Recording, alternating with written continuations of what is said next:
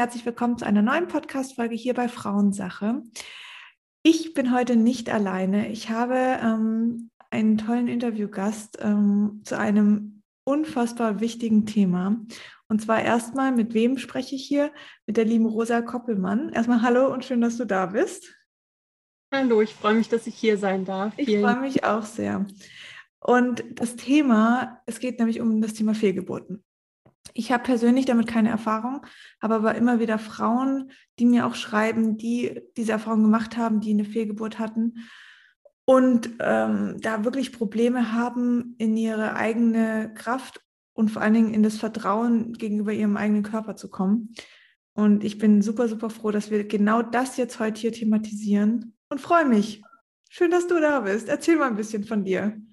Ja, total gerne. Ich freue mich auch sehr, weil ich finde tatsächlich, das Thema ist ja immer noch ein Tabuthema und dabei ist es so unglaublich wichtig, darüber zu sprechen, weil man sagt, zwischen jeder vierten und sechsten Schwangerschaft endet in einer Fehlgeburt. Mhm. Fühlen sich so viele Frauen alleingelassen nach dieser Erfahrung. Deswegen so schön, dass wir hier heute die Möglichkeit haben, da einfach drüber zu sprechen und da ein bisschen Licht ins Dunkel zu bringen und ganz vielen Frauen zu zeigen, dass sie nicht alleine sind.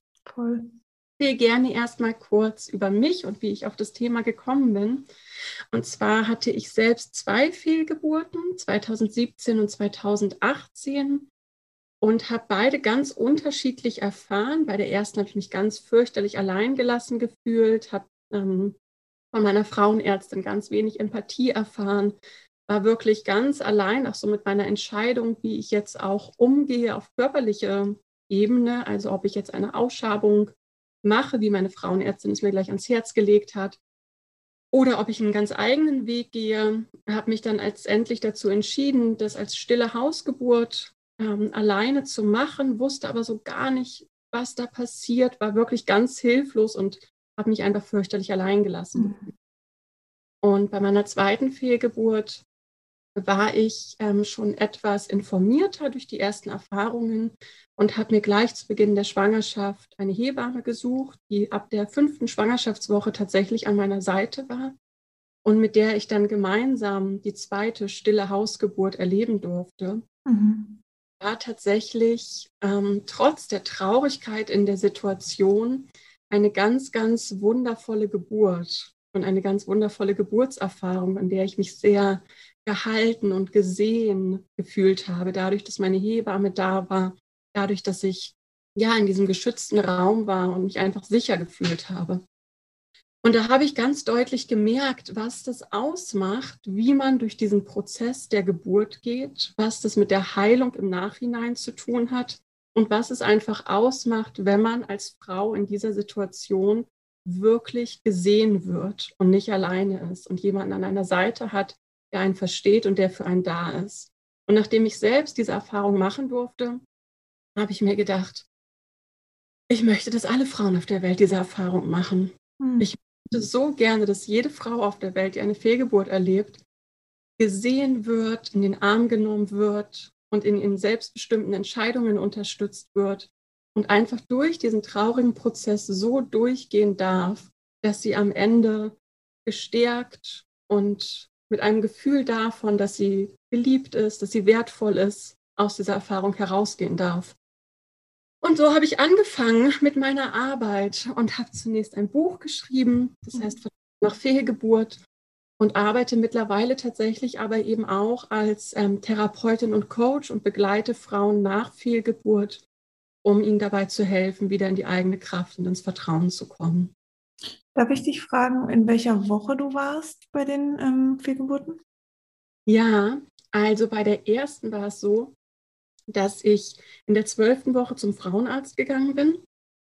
Und zwar bin ich erst so spät tatsächlich hingegangen, weil ich bei meiner allerersten Schwangerschaft, ich habe 2015 eine Tochter bekommen, mhm. in der achten Woche beim Frauenarzt und habe damals die Erfahrung gemacht, dass er mir gesagt hat, ähm, er findet keinen Herzschlag und ich soll bitte sofort zur Ausschabung ins Krankenhaus gehen. Mhm damals schon gesagt, es geht mir zu schnell, bitte gib mir ein paar Tage. Und er hat gesagt, ist in Ordnung, komm Montag nochmal wieder. Das war an einem Donnerstag.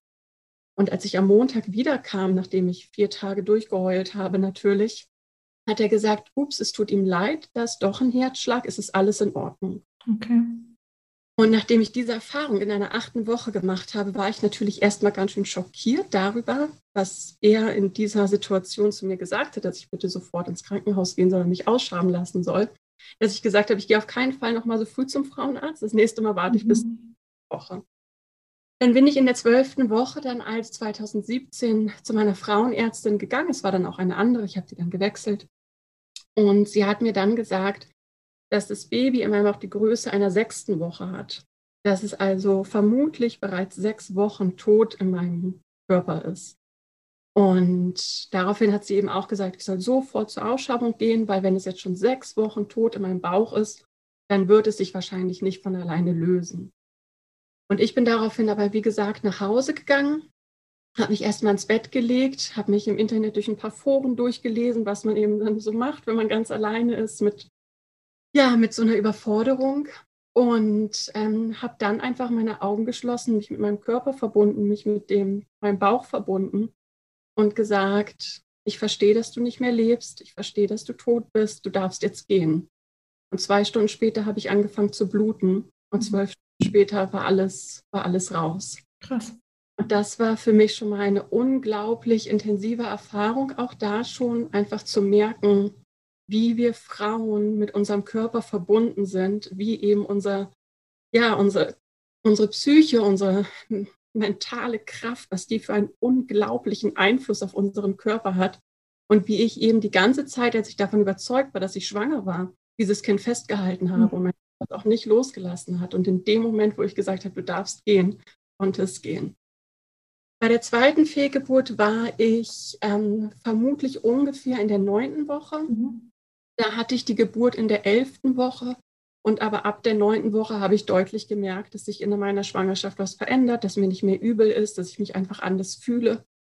War aber in dieser Schwangerschaft tatsächlich nur in Hebammenbetreuung und eben noch gar nicht beim Frauenarzt gewesen und kann das deswegen nicht so genau sagen, aber es war ungefähr die neunte Woche. Und also ich muss ehrlich sein, in meinem Kopf war immer, okay, wenn klar ist es, ähm, dass das Baby lebt nicht mehr.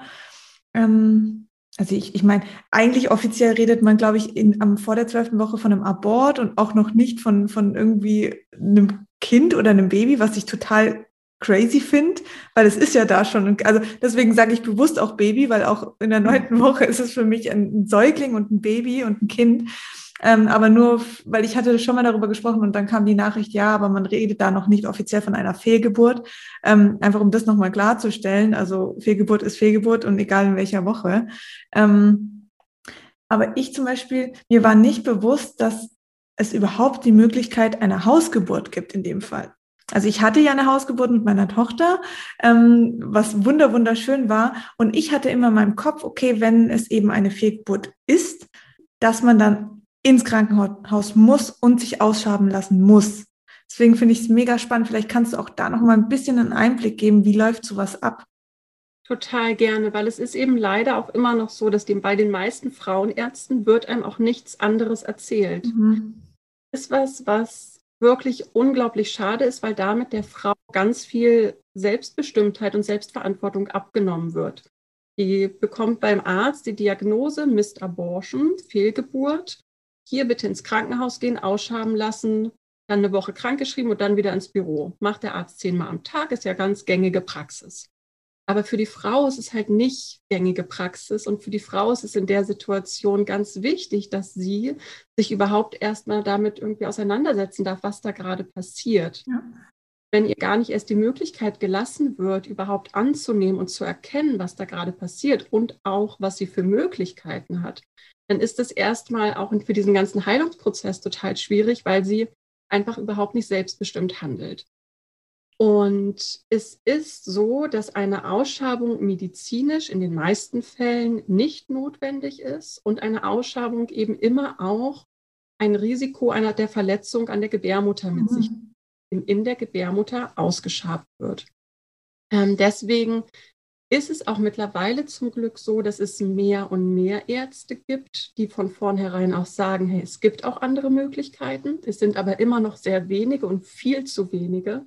Und es sind vor allem die Hebammen hier auch wieder, die eben darauf, darauf aufmerksam machen und ja, den Frauen dann eben auch eher mal erklären, dass das auch möglich ist. Es gibt natürlich auch bei einer Hausgeburt Risiken, das weißt du ja selbst auch. Du hattest ja auch eine. Ich hatte auch, nachdem ich dann meine zwei Fehlgeburten hatte, auch noch eine mhm. Hausgeburt sozusagen mit einem Kind, was gesund auf die Welt kam. Ja. Ähm, es gibt immer bei allem, bei jeder Entscheidung irgendwelche Risiken. Und was nur so wichtig ist zu erkennen, ist, dass man als Frau selbst entscheiden darf, was fühlt sich für mich am besten an. Und für manche Frauen fühlt sich die Ausschabung am besten an. Für manche Frauen ist es das, wo sie sich sicher fühlen, wo sie sich aufgehoben fühlen, wenn sie sich ins Krankenhaus begeben. Mhm. Aber für viele Frauen ist es eben auch das Zuhause mit dem Partner im eigenen Bett sein und das in ganz in Ruhe und im geschützten Raum zu erleben, das, was sich richtig anfühlt. Und dass den Frauen einfach von vornherein da gar nicht die Entscheidung genommen wird und sie so ihrer Mündigkeit irgendwo auch ja, genommen werden. Das ist halt was, was, wo viele dann auch im Nachhinein, wenn sie dann erfahren, was sie eigentlich für Möglichkeiten gehabt hätten, mhm. dann langfristig noch ganz schön belasten kann. Es ist ja auch ein Prozess, also so wie bei der Geburt, es ist ja, die Geburt an sich ist ja ein mentaler Prozess. Deswegen haben ja viele Frauen auch, die einen Kaiserschnitt hatten, haben zum Beispiel, also einen ungeplanten oder vielleicht auch ungewollten Kaiserschnitt in dem Fall, ähm, einfach dieses mentale Problem, plötzlich zu realisieren, dass da jetzt ein Kind ist. Ich, ja. ich hatte das schon tatsächlich nach 22 Stunden Geburt irgendwie an, ja, zu realisieren, oh mein Gott, jetzt ist dieses Kind da. Ähm, aber krasser ist es natürlich, wenn du in einem OP bist oder in einem ja, in einem OP oder einfach so eine gefühlte Operation hast und dann ist plötzlich dieses Kind da und du wachst irgendwie aus deiner Narkose auf und dann wird dir plötzlich dieses Kind gegeben. Also dieser natürliche Geburtsprozess, der ja eine natürliche Geburt mit sich bringt ähm, und ja auch eine, ähm, ich sag mal, natürliche Fehlgeburt, der, der mhm. fehlt da ja in dem Fall. Und der ist ja ge gerade, also so stelle ich es mir vor, gerade für die Verarbeitung unfassbar wichtig. Das ist tatsächlich so. Also ich habe von vielen Frauen, ich habe mittlerweile mit, ich glaube, über 130 Frauen gesprochen. Mhm. Von ganz vielen tatsächlich gehört. Auch einige, die über 60 heute sind und nach 30 Jahren immer noch sagen, sie haben das Gefühl, ihnen wurde etwas weggenommen. Ja. In den OP, wie du es gerade beschrieben hast, sind eingeschlafen, sind wieder aufgewacht, das Kind war weg, sie sind nach Hause, das Leben ging weiter. Und es blieb immer das Gefühl zurück, es wurde etwas weggenommen. Und für mich persönlich war auch der physische Schmerz der Geburt ganz wichtig zu spüren, um auch meinen psychischen Schmerz dadurch irgendwie nochmal auf ganz andere Art und Weise rauslassen zu können und dem, dem Raum geben zu können. Und ja, dieser physische Schmerz der Geburt war ganz wichtiger Teil für mich, um Abschied zu nehmen von diesem Kind. Aber wie gesagt, es ist halt wirklich ich finde es total wichtig, darauf aufmerksam zu machen, aber ich finde es eben auch immer wieder wichtig zu sagen, dass da wirklich jede Frau eben auch ihre individuellen Entscheidungen treffen darf, mhm. aber dass sich eben auch wirklich jede Frau informieren darf darüber, was sie für Möglichkeiten hat. Und ähm, muss man da irgendwelche Tabletten einnehmen oder stoßt der Körper das von alleine ab? Und wie signalisiert er das? Und wie würdest du es in Bezug zu einer mm, gesunden, lebenden Geburt vergleichen? Also ist das wie eine Wehe oder wie fühlt sich das an? Das ist ganz, ganz unterschiedlich. Bei mir war es tatsächlich wie Wehen und es geht vielen Frauen so, dass es wirklich merzhafte Wehen sind. Es gibt aber auch Frauen, gerade in der sehr frühen Schwangerschaft, wenn so in der fünften, sechsten Woche das Kind abgeht, dass es einfach wie eine Stärkung ist und einfach nur wie ein stärkerer Regelschmerz. Und es gibt die Möglichkeit, ein Medikament zu nehmen. Wenn man wirklich das Gefühl hat, dass sich das überhaupt nicht löst, dann kann man das auch von seinem Frauenarzt bekommen oder von der Frauenärztin. Ähm, und es passiert aber eben auch oft, dass es einfach von alleine abgeht. Mhm. Ich habe auch gerade erst vor kurzem in meinen sozialen Medien mal eine Umfrage gemacht zwischen den oder bei den Frauen, die eine Hausgeburt hatten als stille Geburt. Und da war es tatsächlich so, dass bei fast 50 Prozent, ich glaube, es waren 46 Prozent, die gesagt haben, die Geburt ist einfach spontan eingesetzt, ohne dass sie vorher wussten, dass das Kind nicht mehr lebt. Und bei den anderen 54 Prozent war es dann eben eine bewusste Entscheidung, nachdem sie beim Arzt waren, mhm. die sich für eine stille Geburt entschieden haben. Wahnsinn. Krass. Und kann sich das über mehrere Stunden ziehen? Ja, auf jeden Fall. Es ist wirklich wie eine kleine Geburt. So, bei mir waren es, ich glaube, von 22 Uhr abends bis 5 Uhr morgens war ich da zugange mit Wehen und Blut mhm. und dem ganzen Prozess. Aber wie gesagt, bei jeder Frau ganz unterschiedlich. Ja, ich glaube, äh, wie bei einer Geburt ja auch. Genau. Auch nicht pauschalisieren. Hätte ich gern gehabt, weil ich davor bei, also bei meiner ersten Schwangerschaft immer gedacht, kann mir bitte irgendjemand sagen, wie das abläuft? Mhm. Es ist tatsächlich immer sehr individuell. Und auch die erste oder zweite Schwangerschaft ist mit Sicherheit irgendwie anders oder erste und zweite Geburt. Ähm, okay, total spannend. Ähm, wie, was für Emotionen kommen da hoch, ähm, wenn man ja vielleicht auch einfach von dem ersten Mal, wo man erfährt davon, bis ähm, zu nach der Fehlgeburt dann, was passiert dann in der Frau? Ja, das ist eine ganz schöne Frage, die nämlich tatsächlich oft auch gar nicht so richtig von der Umwelt, also von der Außenwelt, von dem Umfeld so gesehen wird, mhm. weil es dann eben einfach dieses, naja, die hat jetzt ein Kind verloren, das ist natürlich traurig, aber dann geht das Leben ja weiter. Mhm ist eben nicht so, dass man einfach nur traurig ist über den Verlust des Kindes in diesem Moment, sondern es passiert unglaublich viel in so einer Situation. Da ist natürlich einfach der Verlust und die Traurigkeit über den Verlust. Da ist aber auch die ganzen geplatzten Träume, die ganzen Hoffnungen. Man hat ja, sobald man den positiven Schwangerschaftstest, das kennst du ja auch, Hand sofort bling, kommt da eine, eine Riesenmenge an Bildern im Kopf. Man malt sich tausend Sachen aus und man plant und man träumt und all das zerplatzt ja in so einem Moment. Und dann sind da aber auch noch die tiefer liegenden Gefühle. Da kommen dann vielleicht Zweifel auf, wie was habe ich möglicherweise falsch gemacht? Da können wir gerne auch gleich nochmal drüber sprechen, weil es natürlich so gern, ja dass da nichts falsch gemacht wurde, dass es was ganz Normales ist. Aber trotzdem, ganz viele Frauen stellen sich sofort die Frage, warum? Warum ich? Warum ist mir das passiert? Was habe ich falsch gemacht? Oder auch, wenn es nicht auf sich selbst bezogen ist, wo ist der Schuldige? Wie kann ich den Schuldigen finden? Mhm. Diese ganzen Themen. Dann kommt da vielleicht auch wie ein Schamgefühl. Wir Frauen, viele von uns tragen Glaubenssätze mit uns irgendwo im Unterbewusstsein, dass wir nur dann wertvoll sind, wenn wir Kinder auf die Welt bringen. Das ist unsere Aufgabe als Frau. Und wenn wir das nicht schaffen, wenn wir da drin versagen sozusagen, mhm. dann fühlen wir uns plötzlich gar nicht mehr wertvoll und denken auf einmal, wir, ja, wir sind als Frauen weniger, einfach dadurch, dass wir das nicht geschafft haben, dieses ganz fundamental Wichtige. Was natürlich auch totaler Quatsch ist. Aber in so einem Moment, in dem man sowieso emotional so sensibel ist, da kommen ganz oft auch ganz tief verankerte Glaubenssätze dann hoch, dann ist da natürlich dann auch zusätzlich die Angst. Was ist, wenn ich niemals Kinder bekommen kann? Was ist, wenn das wieder passiert? Dann ist das ganze große Thema der Partnerschaft da. Mhm. Partner verkraften, wie würde ich das, wie wird es unsere Partnerschaft beeinflussen? Was denkt mein Partner jetzt von mir? Denkt er vielleicht auch, dass ich nicht mehr richtig wertvoll bin, weil ich das nicht geschafft habe? Es ist so ein unglaublich großer emotionaler Komplex, der da in so einer traumatischen Situation hochkommt. Und es ist deswegen ganz wichtig, dass man das als Frau auch wirklich ernst nehmen darf und dass man sich selbst ernst nehmen darf und dass man vom Umfeld eben auch gesehen wird in so einer Situation und dass es eben nicht einfach abgetan wird als, naja, das ist jetzt traurig, Kind verloren, Leben geht weiter, komm, fertig. Total. Ich, ich finde das so krass, immer wenn, also in dem Moment, wo du erzählst, ich versuche mich da so rein zu versetzen. Also das mache ich grundsätzlich immer bei, bei allen Dingen und Themen. Und es ist so schmerzhaft, wirklich. Es ist, mhm. Dieser Gedanke daran ist so schmerzhaft, dass ich, dass mir immer bewusster wird, wie wichtig es ist, dieses Thema für sich danach halt auch loslassen zu können oder auf, aufzulösen, ist vielleicht das falsche Wort, aber wirklich da auch zu sagen, okay, ich bin nicht schuld und mhm.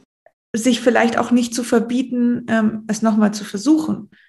Ich glaube, es gibt wahrscheinlich zwei Lager. Die einen sagen, okay, jetzt erst recht nochmal, ich muss das irgendwie verdrängen. Die anderen sagen vielleicht, nee, vielleicht ist es, soll es für mich so nicht sein oder vielleicht kann ich es einfach nicht.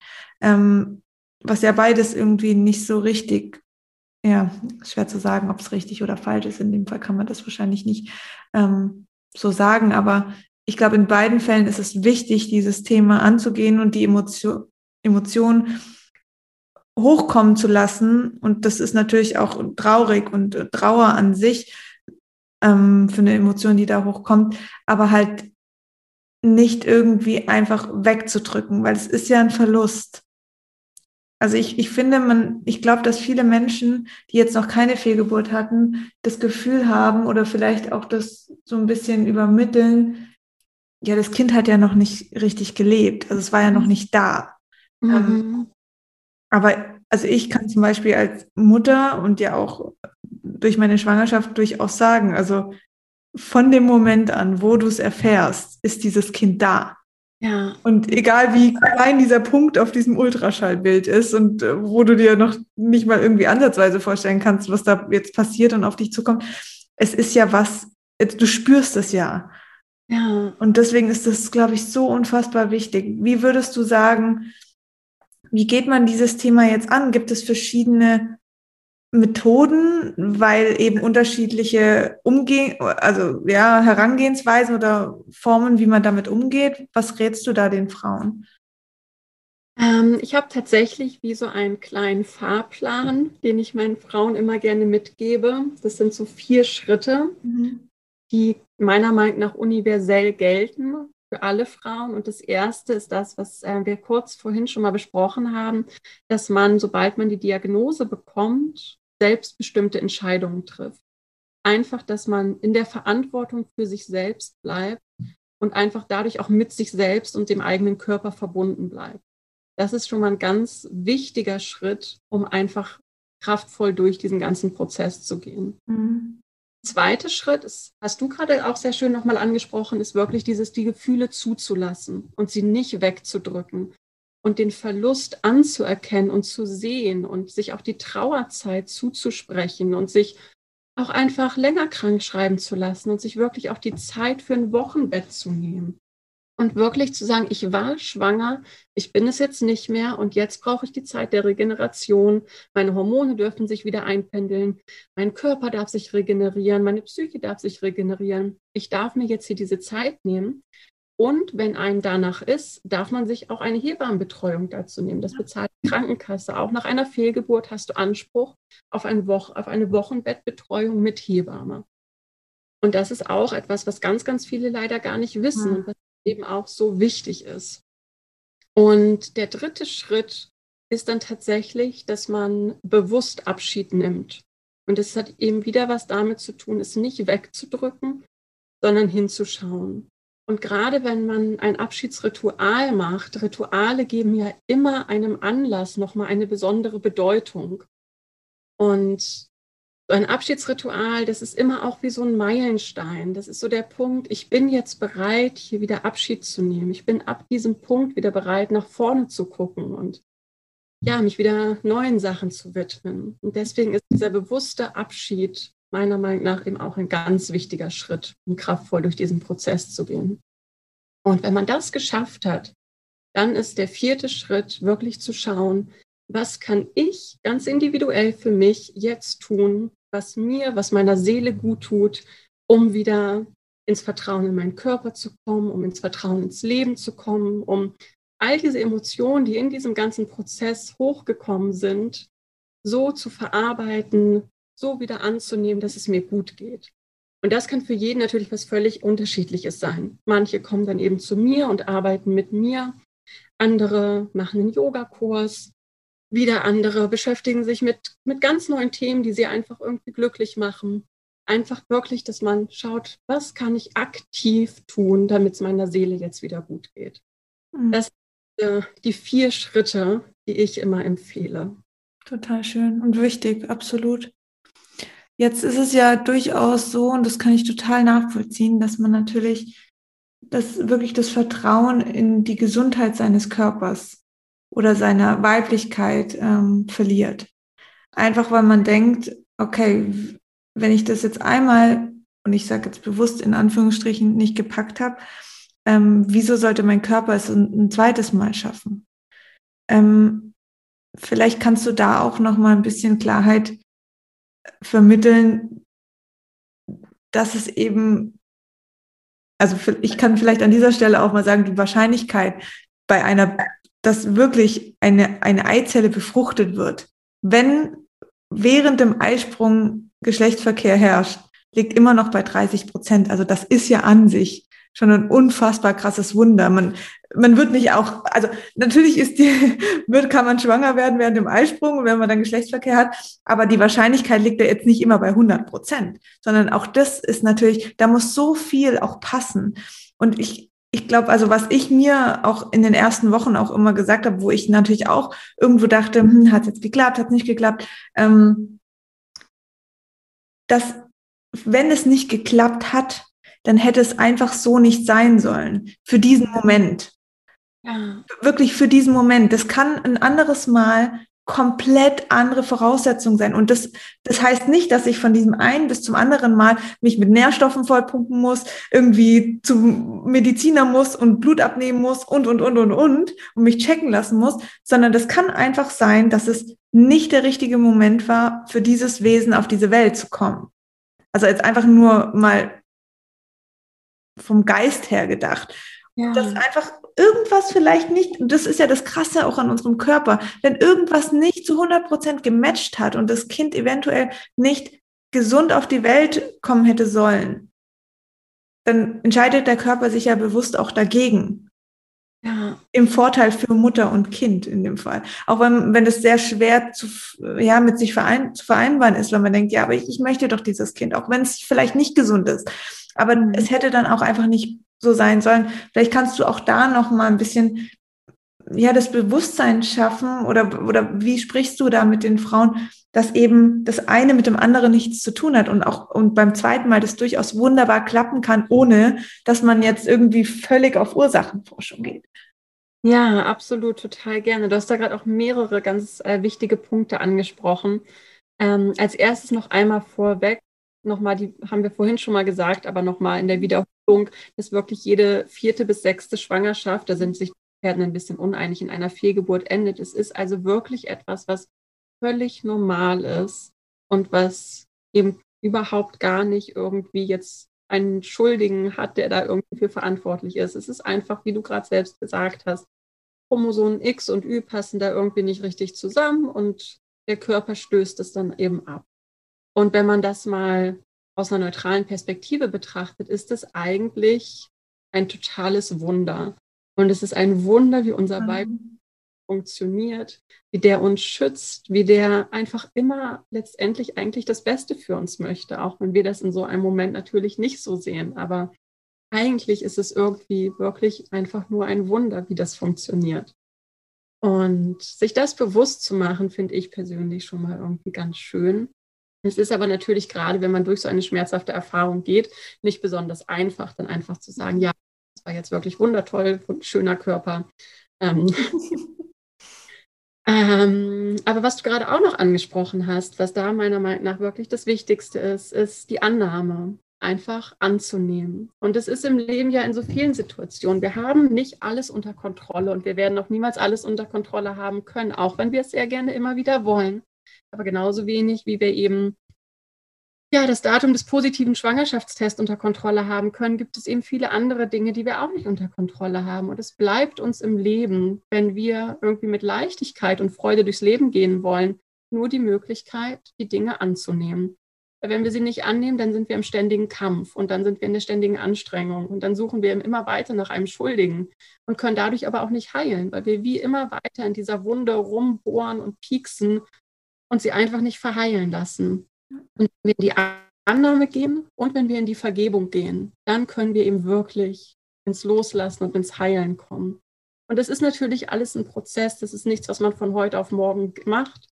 Aber ja, kleine Übungen können da manchmal schon ganz viel helfen, wenn man einfach nach so einer Geburt, die, nach so einer stillen Geburt, die Augen schließt und sich nochmal mit dem eigenen Körper verbindet und einfach sagt, ich vergebe dir Körper, ich vergebe dir dafür, dass du mir dieses Leid gebracht hast. Ich erkenne, dass das auch irgendwie sein Gutes hatte, dass das seinen Grund hatte. Ich vergebe dir. Und ja, so einfach in einen, in einen Kontakt mit dem eigenen Körper geht und wieder zurückgeht in diese Verbundenheit. Und genauso auch dem verstorbenen Baby kann man auch vergeben und auch da einfach sagen, ich vergebe dir, Baby, ich vergebe dir, dass du gegangen bist. Ich erkenne an, dass es jetzt einfach nicht der richtige Zeitpunkt war.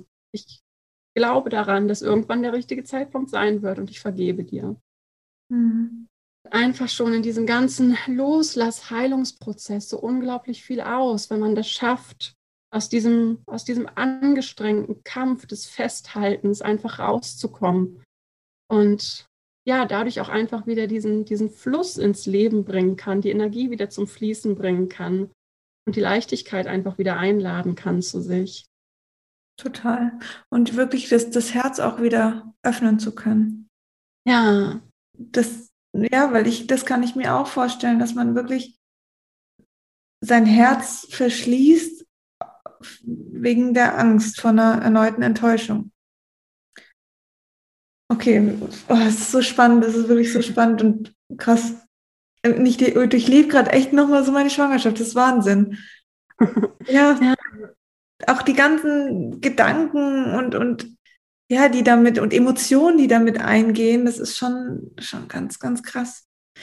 Was ähm, sind denn noch wichtige Dinge, wo du jetzt sagst, du kennst dich ja da aus, was für die Frauen wichtig ist? Also ich habe jetzt gar nicht mehr so eine direkte Frage, sondern vielleicht fällt dir einfach noch was ein, wo du sagst, okay, das fällt mir häufig ähm, auf oder das sind oft auch die Fragen ähm, von den Frauen. Vielleicht können wir da noch ein bisschen drüber sprechen.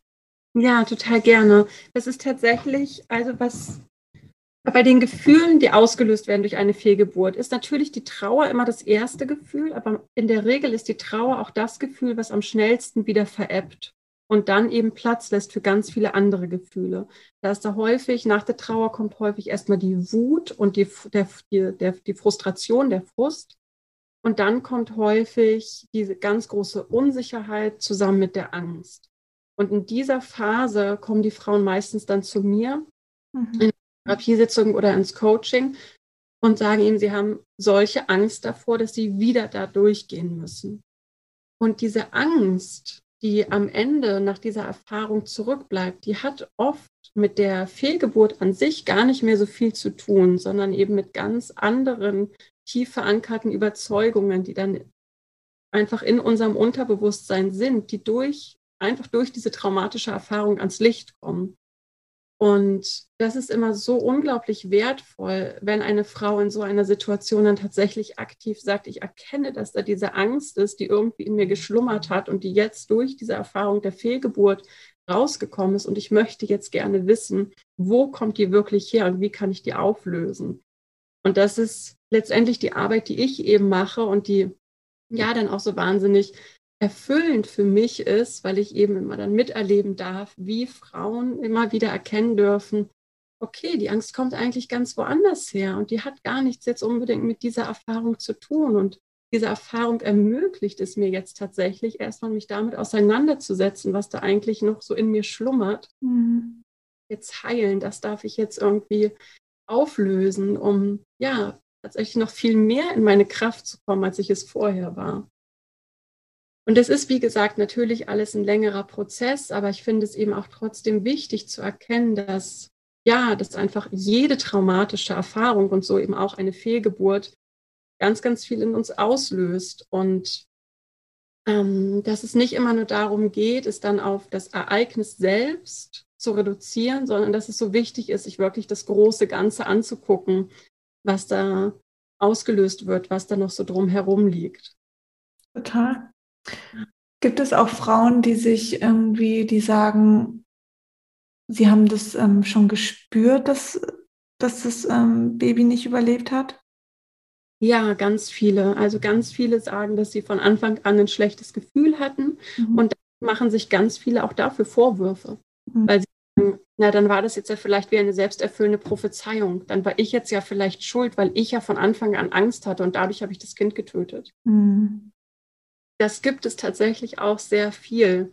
Also Gründe für Vorwürfe, die Frauen sich selbst machen, sind so unfassbar viele und für keinen davon gibt es natürlich wirklich einen Grund und keiner dieser Vorwürfe ist in irgendeiner Art und Weise berechtigt. Aber ja, das sind viele. Auch viele, die, die von Anfang an sagen, ach, ich hatte ja sowieso so viel Stress, das war ja klar, dass das nicht klappt.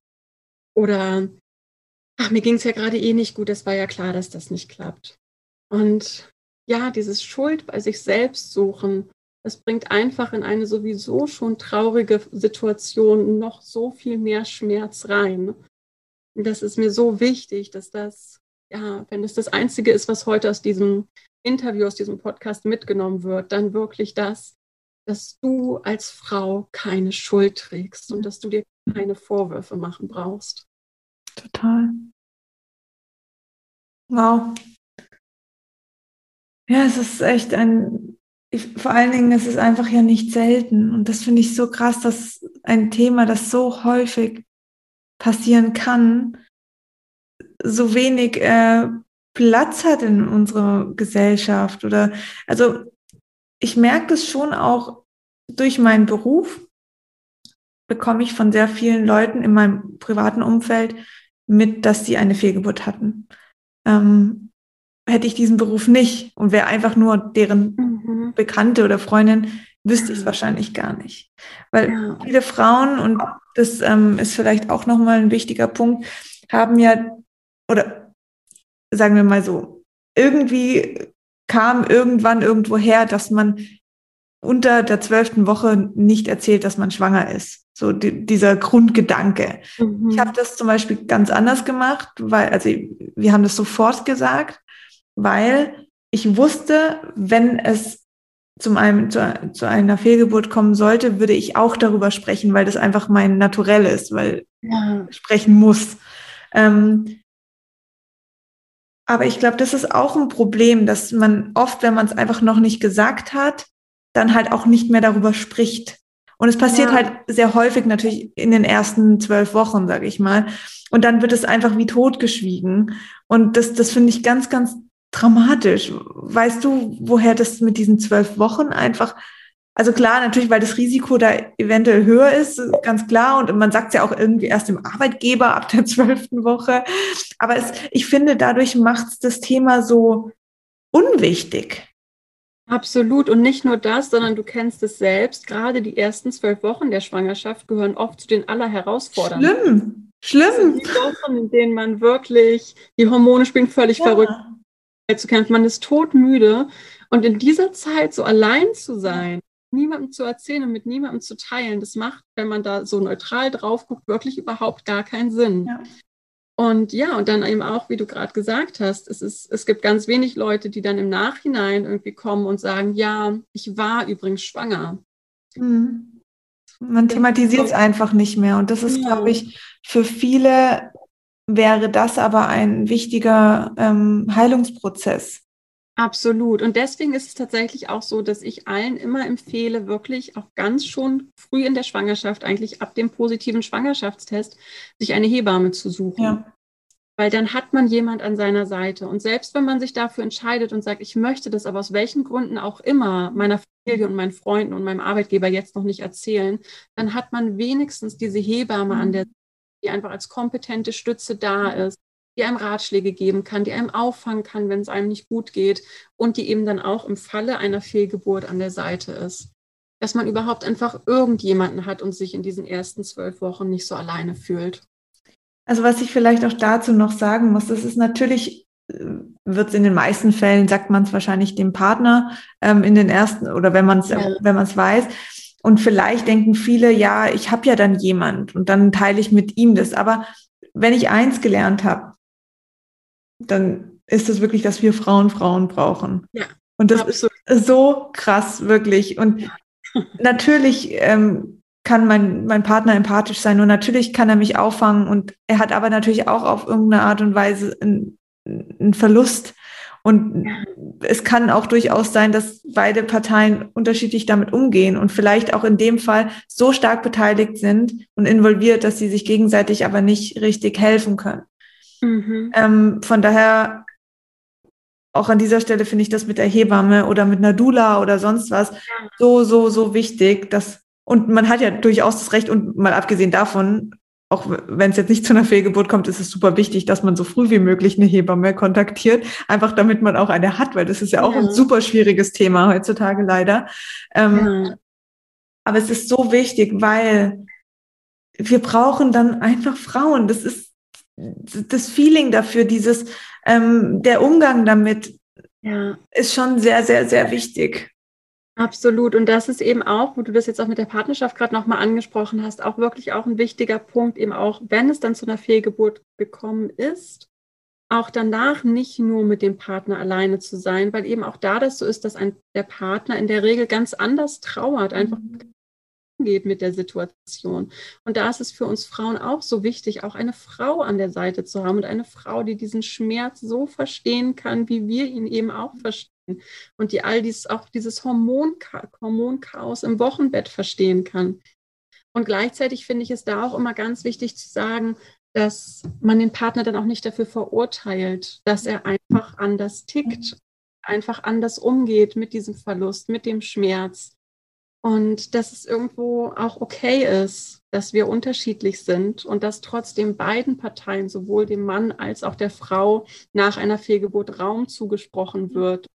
Dass beide mit ihren Bedürfnissen, die ganz unterschiedlich sein können, gesehen werden und keiner dafür verurteilt wird, was für Bedürfnisse er, er oder sie nun gerade hat nach so einer Erfahrung. Total.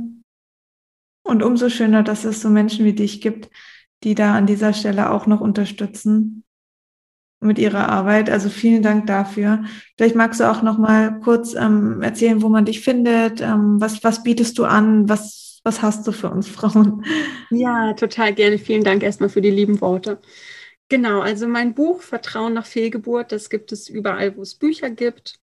Ich ähm, biete ansonsten eben Coachings nach Fehlgeburt an, Begleitung bis zu drei Monate nach Fehlgeburt und ähm, Theta Healing. Das ist eine, einfach eine sehr tiefgehende Therapieform, die ich anbiete. Und für alle, die jetzt zufällig Hebammen sind und zuhören, ich biete auch Seminare für Hebammen an, wo es eben wirklich auch darum geht, wie begleite ich emotional meine Frau nach einer Fehlgeburt. Genau, das sind so die Sachen, die ich anbiete. Man findet alle meine Angebote auf vertrauennachfehlgeburt.de, jeweils mit einem Minus zwischen den Wörtern. Mhm. Und auch auf Instagram als Vertrauen nach Fehlgeburt und auf Facebook auch als Vertrauen nach Fehlgeburt. Sehr schön. Wie gewohnt verlinke ich das natürlich auch alles und auch dein Buch natürlich und möchte mich an dieser Stelle ganz herzlich bei dir bedanken, Rosa, für das tolle Interview, das wichtige Thema und deine wertvolle Arbeit. Danke dir, liebe Sina, dass ich hier sein durfte. Sehr gerne. Und an alle da draußen, äh, ja, vielleicht auch die Frauen, die dieses Thema für sich ähm, erfahren mussten. Ich hoffe sehr, dass das euch die Folge da einfach ein Stückchen geholfen hat. Ähm, ihr könnt uns auch gerne schreiben. Also ich weiß nicht, wie es bei dir aussieht, Rosa, aber auf jeden Fall. Ja, absolut, wenn ihr da noch ein Bedürfnis habt, was dazu zu sagen oder irgendwas, was euch einfach auf dem Herzen liegt, ähm, kontaktiert uns gerne. Also bei mir über Instagram, ähm, bei Rosa vielleicht ja auch. Genau. Genau, und ähm, wir sind da gerne für euch da, weil es einfach so ein wichtiges Thema ist und weil wir Frauen auch Frauen brauchen. Sehr schön gesagt. Vielen Dank an alle fürs Zuhören. Danke, Rosa, für deine Zeit und wir hören uns zur nächsten Folge. Macht's gut.